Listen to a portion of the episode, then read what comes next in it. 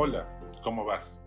Te habla el padre Elías Neira y te invito a acompañarme en esta búsqueda existencial que es la vida. En este podcast no me queda otra que declararme culpable. Yo durante varios años he sido medio trabajólico y aún tengo bastantes recaídas. Muchas veces me he encontrado sumergido entre listas de cosas por hacer y metas mensuales, semestrales y anuales. Todo lo que tocaba lo convertía en una meta. Incluso si decidía hacer algo como hobby o por mi salud, como meditar todas las mañanas o hacer deporte, pronto lo convertí en una meta más en que tenía que competir conmigo mismo por hacerlo no solamente muy bien, sino excelente. Y pues si no, me embargaba cierta culpa que asomaba por la ventana de la conciencia. Incluso si era llamar a un amigo con quien realmente disfrutaba conversar, pasaba a estar en la lista de pendientes. A mí me gusta mucho el ajedrez y pues jugando por internet ajedrez, pues también se volvió poco a poco pues en una competencia por tratar de ser mejores que otros y subir en mi ranking y pues se volvió una meta más. Fácilmente pasó de algo que me ayudaba a disfrutar y a pasar un momento de descanso a volverse una meta más. ¿Les ha pasado algo parecido? Bienvenido al Club de la Productividad, donde nadie puede parar. En el Evangelio de hoy, Jesús para un momento, toma un descanso, lleva a sus discípulos a un lugar alejado para disfrutar, para descansar. ¿Por qué el Evangelio resalta esto? ¿En qué momento dejamos de disfrutar la vida? Lo curioso es que solo desde el descanso y el silencio Jesús y sus discípulos se percatan que los han estado siguiendo, muchos con sed de Dios, con sed de felicidad. Jesús los acoge y enseña porque les da lástima de que vayan como ovejas sin pastor.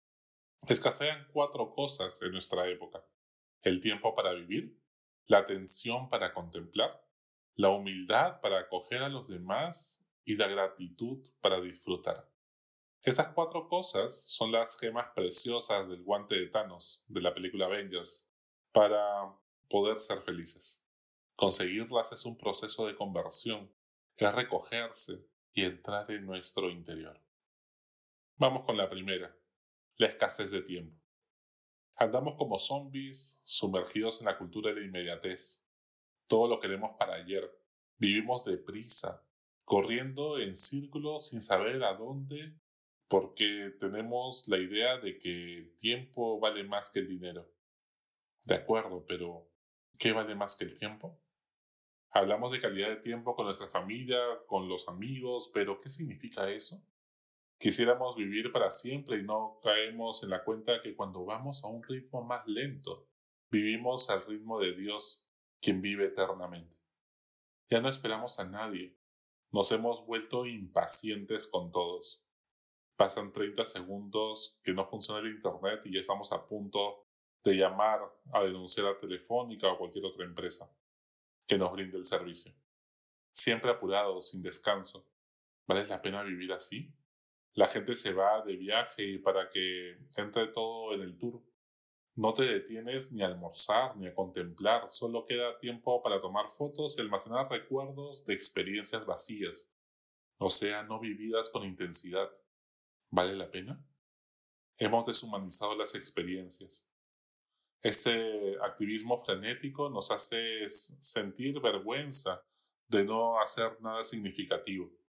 Cuando nos preguntas en qué andas, qué tal tu día, decimos una lista interminable de cosas y las metas que vamos consiguiendo y lo peor, nos sentimos orgullosos de ello.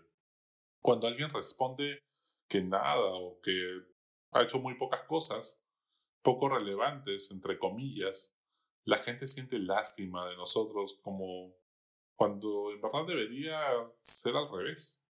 Qué importante es saber perder el tiempo, hacer siesta a veces, salir a caminar sin rumbo conocido y lo mejor, no sentir vergüenza de ello, quedarse mirando por la ventana, contemplar un árbol crecer, una ardilla que se asoma por ahí. La revolución del amor y de la felicidad pasa por ir más lento, hablar más lento, vivir más lento. Vamos con la segunda, la escasez de la atención. Todos se pelean por nuestra atención. Netflix, Facebook, Instagram, TikTok, nuestros hijos, nuestra pareja, nuestros jefes, los noticieros. Hasta este podcast que te acompaña mientras haces tres cosas y piensas en otros cuatro problemas, pues nos estamos peleando por tu atención. Nuestra mente vive pensando en varias cosas a la vez. Segregamos existencia en modo multitasking. Por eso nuestros pensamientos son tan superficiales.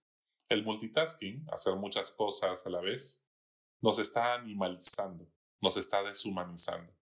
Decimos que extrañamos a nuestros amigos por la pandemia y que soñamos reencontrarnos y cuando nos reunimos no pasan ni 10 minutos y ya está cada quien sumergido en sus teléfonos celulares. Tantas imágenes e incapaces de contemplar. Tanta dopamina que nos ha insensibilizado ante la belleza de un paisaje, la sencillez de un ser vivo, disfrutar un sorbo de agua, la profundidad de unos ojos que nos hablan del misterio del otro, volver a asombrarnos, aprender a desear, apasionarse, requiere toda nuestra atención. La revolución del amor necesita asombro, focalizarnos en un propósito que nos apasione. Necesitamos un sueño que nos despierte del letargo. ¿Por qué tenemos tanto miedo a estar vivos? ¿A estar despiertos en vez de seguir medio adormecidos, segregando existencia? Vamos entonces con la tercera. La escasez de la humildad. Todos quieren brillar, pero nadie está dispuesto a iluminar con el reflector al otro. Las redes sociales ya no sirven para comunicarnos, sino solo para mostrarnos.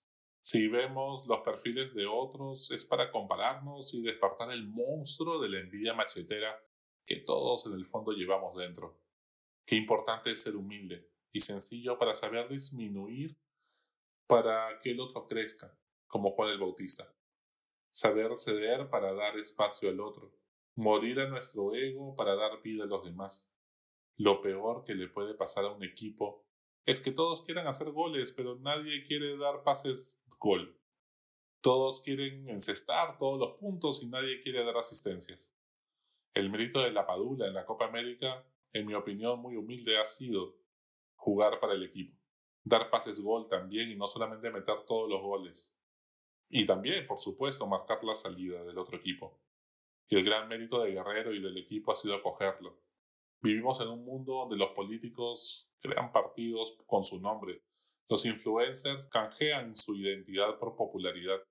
Y los egos de los jefes de muchas empresas pugnan por el poder y el reconocimiento, derribando aspirantes al trono y matando iniciativas que no tengan su firma, peor que Game of Thrones. La revolución del pasa por acoger a las personas, acoger su personalidad, su diversidad, sus sueños, esperanzas, sus alegrías y tristezas el misterio del otro. Acoger es escuchar con los cinco sentidos, como si el espacio-tiempo se detuviera para que se expanda el misterio del ser que tenemos delante. Y en cuarto lugar, pues tenemos que la gratitud necesitamos para disfrutar. A veces solo vemos la punta del iceberg de nuestro esfuerzo y no todos los regalos inmerecidos que Dios nos ha dado y que sostienen ese mismo esfuerzo a través de nuestros padres y tantas oportunidades y privilegios que hemos tenido en la vida, Dios nos muestra su amor gratuito.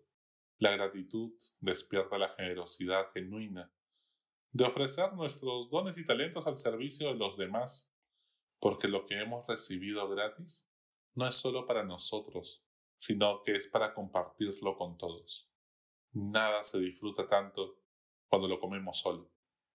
Cuando uno cree merecerse todo, no sabe disfrutar de las cosas sencillas y cotidianas de la vida. Tiene un corazón de niño, pues el que es capaz de tener también un corazón que sabe que tiene a papá Dios que lo cuida.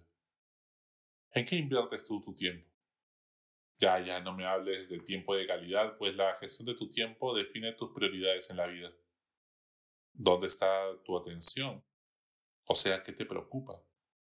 Lo que te preocupa en tu mente define mucho de quién eres tú en este momento de tu vida. ¿A quiénes acoges en tu corazón? ¿Cultivas vínculos profundos con las personas que te relacionas? ¿Sabes cultivar amistades y cuidas tus lazos familiares? La calidad de tus relaciones con tu familia y amigos define tu felicidad.